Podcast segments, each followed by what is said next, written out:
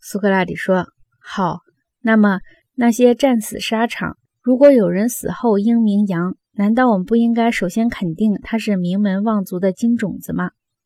格劳孔说：“绝对可以。”苏格拉底说：“我们要不要相信赫西俄德诗篇里所说的，黄金种子死后成为置身和悦的精灵，保卫下民的救星？”格劳孔说：“当然要。”苏格拉底说：“我们要不要去询问一下阿波罗，然后按照他所指示的隆重的方式安葬这些勇士神人？”